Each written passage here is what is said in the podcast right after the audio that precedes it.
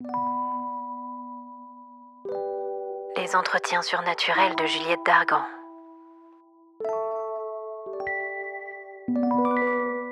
Aujourd'hui, je suis très heureuse d'accueillir Véronique Lessard, qui nous vient du Canada et qui a écrit Ad vitam aeternam, une fresque passionnante sur fond de surnaturel dans l'Angleterre médiévale. Bonjour Véronique, je suis ravie de t'accueillir sur mon podcast pour cet entretien surnaturel. Ben, je te remercie beaucoup, c'est une belle plateforme pour moi.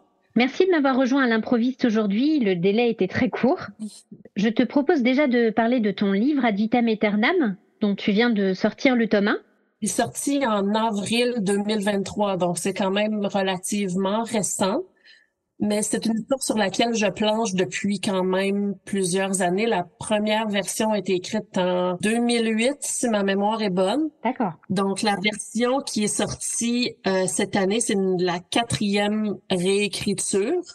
C'est l'histoire de Gabriel Cortés, qui est un un orfèvre, Oui. qui est un métier très réputé dans l'époque euh, du Moyen Âge. Ça prend place en l'Angleterre du 13e siècle. Et Gabriel Cortés, qui a été accusé de meurtre, est à quelques jours de son exécution. Et il est interrogé par le shérif euh, James Fox pour savoir qu'est-ce qui l'a mené à son exécution. Alors, c'est une histoire qui regroupe plusieurs thématiques, euh, notamment euh, le surnaturel, mais aussi euh, l'alchimie, un peu de, de mystère, d'intrigue. Il y a même une petite romance à l'intérieur de ça, mais aussi il y a des thématiques plus lourdes. La trahison, euh, l'aide médicale à mourir, si on peut parler de ça à cette époque-là. Ouais. Ça réunit mon grand amour pour euh, l'histoire en général, mais aussi pour le surnaturel. Je ne veux pas trop en dire, je ne veux pas spoiler euh, des potentiels lecteurs, Ouais. mais c'est un livre qui m'a pris, oui, beaucoup de temps à écrire, mais je suis très fière du résultat final. Et le tome 2 est à peu près à 90% Le premier jet est à peu près écrit. Il va être beaucoup plus gros que celui-là, mais pour les gens qui aiment l'époque médiévale, mais aussi un suspense, une intrigue, tout ça, ça peut être très intéressant. Le personnage m'est venu dans un rêve récurrent, un rêve que j'arrêtais pas de faire. J'ai dit bon, je vais me le sortir de la tête et euh, je vais mettre ce personnage-là sur papier. C'est une très grande fierté parce que ça n'a pas été un processus qui a été facile. C'est une auto-édition. Elle est euh, disponible en format papier pour les gens qui voudraient l'avoir en format papier sur Amazon, mais elle est aussi disponible en format euh, Kindle si jamais les gens préfèrent avoir sur une liseuse. Alors je confirme, puisque je l'ai acheté ce matin, j'ai déjà commencé, j'ai pas résisté forcément. Moi j'adore ces thèmes-là et hum, effectivement, alors euh, je, je suis pas allée très loin parce que malheureusement j'avais un emploi du temps assez chargé aujourd'hui, mais déjà les premières pages et premiers chapitres euh, sont très intrigants. On est tout de suite plongé dans l'histoire, ça donne envie, c'est bien écrit déjà, ça c'est un, un gros point. Merci beaucoup. Et, et je trouve qu'on est vraiment transporté dans l'époque médiévale en Angleterre. Tout de suite, on est embarqué. Donc euh, vraiment, ça donne envie. Et donc je, je continuerai. Je te dirai ce que j'en ai pensé euh, a posteriori. Ayant un baccalauréat en sciences humaines avec une majeure en histoire, je me devais d'être très rigoureuse dans toute la recherche de ça. J'ai même fait appel à des gens qui se trouvaient en Angleterre. J'ai contacté des gens qui étaient dans des différents lieux que j'ai utilisés. Les gens ont été très gentils, m'ont répondu, ils m'ont donné des pistes de recherche. Alors euh, oui, la rigueur historique est quand même très importante quand on écrit de la fiction historique. Oui, je pense qu'on se ressemble beaucoup là-dessus. J'adore l'histoire. Je suis pas historienne du tout. J'ai pas fait d'études là-dedans, mais dès, dès, lors que tu te projettes dans, dans, une autre époque que la nôtre, de toute façon, pour que ça sonne réaliste, euh, ça me semble compliqué de faire sans recherche. Après, il y en a, j'imagine, qui font plus ou moins de recherche, mais là, on est vraiment transporté dans le thème et l'époque, et c'est vraiment passionnant. Donc, euh, je vais lire tout ça, puis vivement le tome 2. ça va prendre un peu de temps encore, mais j'y travaille, j'y travaille fort. Alors j'ai lu aussi sur Instagram que quand tu écris, tu avais besoin de musique. Oui, oui, ça c'est très important. De un, ça m'aide à me concentrer. Et de deux, quand j'écris, j'aime avoir le film de ce que j'écris dans ma tête. Pour Ad vitam aeternam, ça se passe à l'époque médiévale. Je vais aller chercher des pièces à connotation un peu médiévale, mais aussi je vais aller chercher des scènes qui sont plus fortes, des scènes qui sont plus troublantes pour me mettre dans l'ambiance des scènes de combat qui sont parfois plus difficiles à écrire. C'est certain que j'ai toujours, quand j'écris, que ce soit mon roman, que ce soit des articles, tout ça, je me mets toujours de la musique parce que ça m'aide à me mettre dans l'ambiance de l'écrire. Mm. Des fois, je vais me mettre vraiment comme une musique d'ambiance, comme euh, des orages ou dans une forêt. Mais j'ai vraiment plus souvent de la musique instrumentale mais aussi si j'ai une scène plus difficile, plus lourde, alors euh, à ce moment-là, je dois me mettre dans l'ambiance si je veux bien réussir la scène. Ouais. Donc la musique pour toi, c'est à la fois la concentration, mais quelque part, c'est aussi une source d'inspiration. Exact. Je pense que tu as compris en écoutant mes podcasts à quel point pour moi aussi la musique est importante. Donc je, je comprends. Oui, j'ai bien aimé ça d'ailleurs à la fin. J'ai eu le temps d'en écouter qu'un seul, le premier, mais j'ai adoré la pièce musicale à la fin. Je trouvais que ça terminait bien l'histoire. C'était tout en douceur, c'était tout en musique. Moi, j'ai trouvé ça très euh, très agréable à l'oreille, en plus d'avoir quelque chose qui était extrêmement bien raconté. J'ai trouvé que ça ponctuait, ça terminait bien euh, le récit qu'on a écouté. Non, c'est gentil. Moi, c'est effectivement ce que j'essayais de faire. En fait, moi, c'est ce que j'aime sur le podcast, c'est que c'est la première fois que j'ai autant de liberté je sais pas si tu es un peu comme moi. Euh, moi, je suis un petit peu touche à tout et je me limite pas dans, dans l'art. Mhm. Euh, et en fait, mes deux canaux d'expression artistique, ça a toujours été à la fois la musique et l'écriture. C'est la première fois que j'arrive à vraiment les marier en poussant les deux autant que je le souhaite. C'est vraiment important pour moi de voir cette dualité qu'on retrouve Oui. sur le sur le podcast. Merci beaucoup déjà pour euh, cette belle ouverture euh, sur ton livre et ton univers euh, qui est passionnant. Donc je mettrai de toute façon dans la description tous les liens pour te suivre hein, sur ton blog, ton site, le lien aussi pour aller acheter Ad Vitam Aeternam, le tome 1. Et je tiendrai au courant mes auditeurs aussi euh, dès que tu as sorti du tome 2 et que tu fini. Euh, voilà, je les tiendrai au courant. Ben, je te remercie beaucoup. Je trouve que c'est un beau tremplin pour toucher à un autre un autre marché, si on peut dire ça comme ça. Moi, je t'ai rencontré en fait à l'occasion de, de l'épisode 6 Oui, L'épisode 6 de mon podcast a lieu en Irlande, au château de Lippe. Et comme on le disait au début, à chaque épisode que j'écris, pour me projeter dans le lieu et être capable de projeter mes personnages et que ça ait l'air réaliste, je fais beaucoup de recherches. Et à l'occasion de mes recherches, euh, ton article que tu as écrit sur ton blog sur le château de Lippe était pour moi le plus marquant, le plus sérieux, clair, précis, euh, très intéressant, vraiment, qui expliquait très bien les choses, autant sur l'histoire du château que euh, les différents fantômes et phénomènes qu'on peut euh, y rencontrer ou qu'on a pu y rencontrer. Donc je me suis dit, effectivement, j'avais gardé ça dans un coin de ma tête, je t'avais pas contacté encore, mais je me suis dit que ça m'intéresserait bien, effectivement, de revenir vers toi et, euh, et qu'on en parle, euh, voilà, tout simplement pour éclairer un petit peu l'épisode, puisque moi dans l'épisode c'est de la fiction, donc je, remets des éléments, soit de légendes urbaines ou, de faits réels à l'intérieur de mon épisode, mais ça reste de la fiction. Maintenant, pour éclairer l'histoire auprès de mes auditeurs, ça me semblait intéressant effectivement que euh, tu puisses nous expliquer un petit peu l'histoire du château, les différents fantômes, les phénomènes, etc. le château de Leap se trouve près de la ville de Roscrea en Irlande. C'est dans le centre de l'Irlande. J'ai réussi à trouver cette vraiment une petite ville qui est autour du château. Il y a des preuves archéologiques comme quoi qu'il y aurait une construction à cet endroit-là à l'âge de fer, soit à peu près 500 ans avant Jésus-Christ. Mais la tour, en tant que telle, c'était considéré comme un tower house. C'était vraiment une petite habitation, une fortification qui a été bâtie aux alentours des années 1250 environ. Le nom original du château, c'est un nom qui est en gaélique irlandais et je ne vais pas essayer de le prononcer. en traduction, c'est The Leap of the O'Bannons. À ce moment-là, la légende disait que c'était les deux frères O'Bannon qui auraient sauté du rempart et celui qui survivait avait le droit de régner sur le clan et de construire le château. Mais encore là, on va être beaucoup dans les rumeurs avec euh, avec ce château-là. Il y a beaucoup de rumeurs. Oui, bien sûr. C'est certain que le clan qui a marqué le plus euh, le château de Leap, c'est le clan des euh, O'Carroll. Si je peux faire un parallèle avec la culture populaire, pense aux Lannister dans Game of Thrones. Oui, Ça ressemblait à ça. Mais il y a eu énormément de rivalités, mais c'est vraiment en 1557 que le clan O'Carroll a vraiment pris possession du château et l'utilisait comme forteresse principale. d'accord. Donc, à ce moment-là, euh, il y a une histoire qui est quand même assez populaire, qui a malheureusement créé une des histoires surnaturelles. C'était la rivalité entre Thaddeus et Tig, qui étaient les deux leaders qui devaient prendre le contrôle du clan O'Carroll suite au décès du patriarche. Mhm.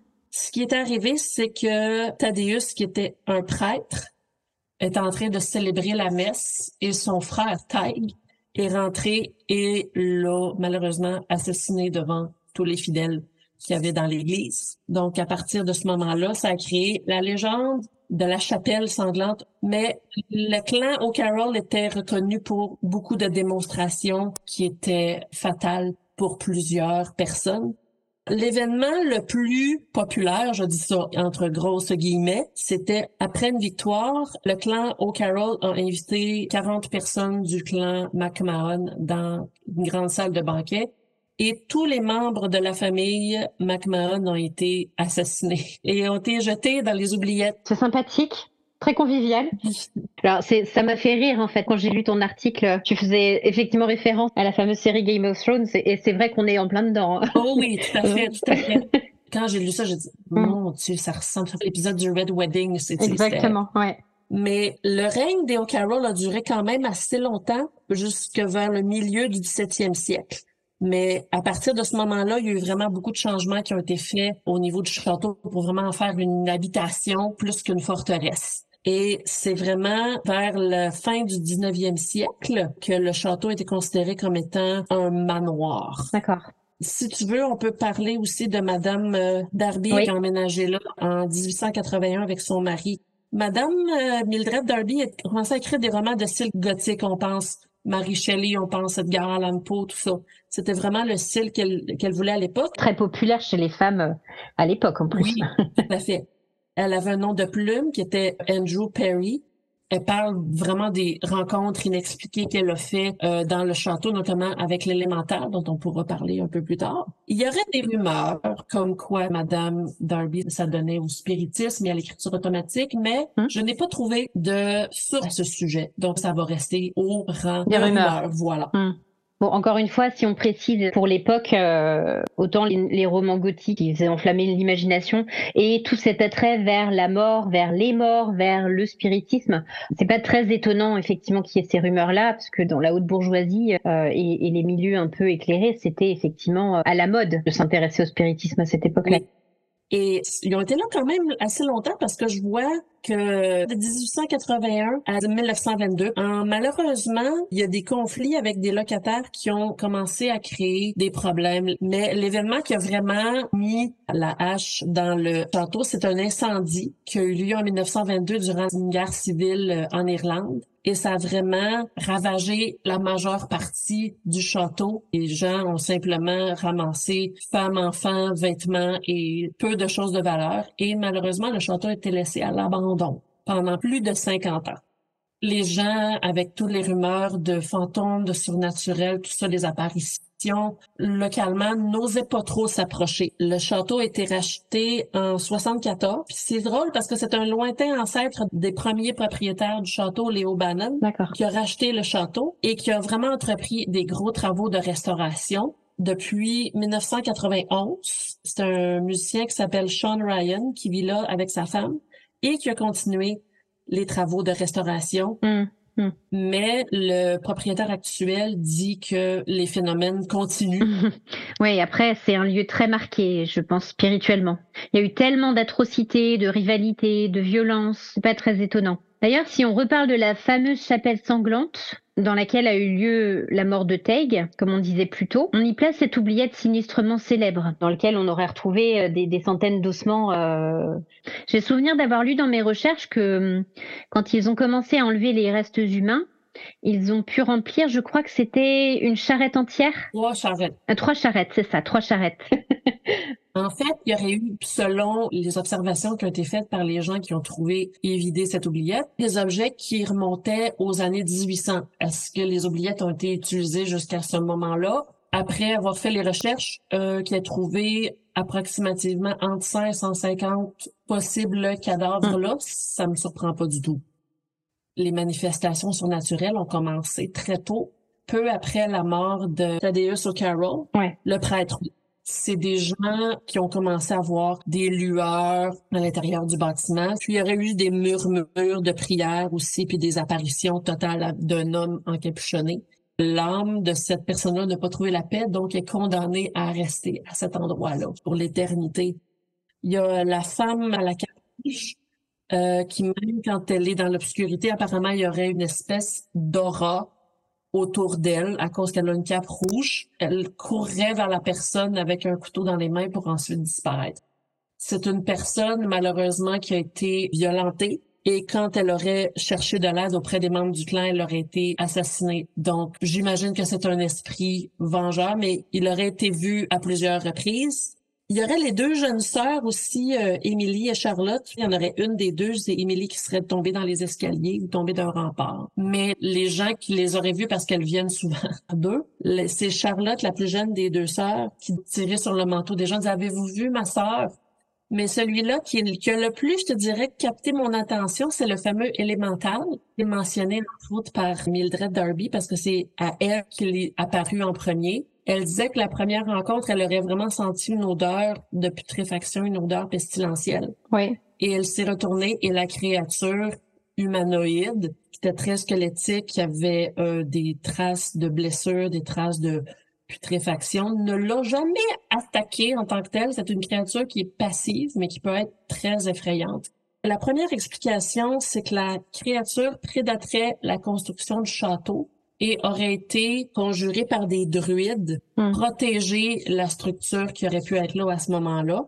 L'autre théorie, c'est Gerald Fitzgerald, qui était réputé pour être un occultiste et un sorcier et qui aurait pactisé avec les forces du mal et il aurait conjuré l'élémentaire comme source de pouvoir. La dernière rumeur, quand on parlait de Mildred Darby, qui aurait potentiellement fait des séances de spiritisme dans le château de Lippe et qui aurait ouvert une porte, provoqué la présence de l'élémentaire. Et les dernières apparitions de l'élémentaire, selon les nombreuses investigations qu'il y a eu, seraient- c'est quand même relativement récent. Ça remonte au début des années 2000. D'accord. Est-ce qu'il y en a eu depuis? Je n'ai pas trouvé dans mes recherches, malheureusement. J'ai lu pas mal de choses effectivement sur le château de Lippe. Il a la réputation d'être le château le plus hanté d'Irlande et il est euh, beaucoup visité par des chasseurs de fantômes, des amateurs de, de phénomènes paranormaux. On trouve hein, des, des vidéos de gens qui ont fait des enquêtes euh, là-bas. Mhm. Après, moi, c'est vrai que c'est intéressant parce que euh, j'ai vu une vidéo justement du propriétaire avec son esprit un peu musicien. Il était plutôt euh, pas dans le sensationnalisme. Je l'ai trouvé assez respectueux du lieu et, et très attaché à ce lieu-là. Et euh, voilà, il y, a, il y a bâti sa vie. Il vit avec ce qui arrive là-bas, avec ce qui vit. Il est en cohabitation, on va dire, avec des certaines énergies, certaines présences. Il, il s'est passé tellement de choses là-bas. C'est Mhm. un lieu marqué. Effectivement. Mais le propriétaire actuel, moi, ce que j'avais vu, c'est qu'il il y a encore de l'activité surnaturelle, mais lui, il a appris à être euh, vraiment, comme tu disais, respectueux et à vivre avec. Il était conscient qu'en achetant ce château-là, avec toute l'histoire qui est autour, c'est normal qu'il y ait des choses qui se passent. Mais maintenant, le, ben, le château existe euh, toujours, il est toujours sur pied, mais comme c'est considéré comme une propriété privée, on peut pas se présenter là et dire Hey, j'aimerais visiter votre château. Non, on doit réserver et euh, ne pas se présenter à brûle pour point comme ça. C'est quand même une habitation, c'est quand même des gens qui vivent là. Oui, de toute façon, pour n'importe quel lieu, moi, c'est ce que je dis toujours. Hein, cette notion de respect, elle est importante pour les lieux mêmes, pour leur histoire, pour tout ce qui s'y est passé. Moi, je suis toujours partante d'éviter le sensationnalisme et d'être plutôt dans le respect hein, pour les propriétaires, pour les anciens propriétaires qui potentiellement euh, pourraient encore euh, y être. Le respect, je pense que c'est la bonne valeur euh, dans ce thème-là. Tout à fait, tout à fait. Ben, merci beaucoup, Véronique, pour cet échange passionnant. Ça me fait un grand plaisir. Et encore une fois, on tiendra au courant tout le monde de, de la sortie d'Ad Vitam Aeternam euh, tome bien 2 sûr. et de tes- tous tes projets. Donc merci beaucoup pour euh, ton éclairage euh, passionnant sur le château de Lippe.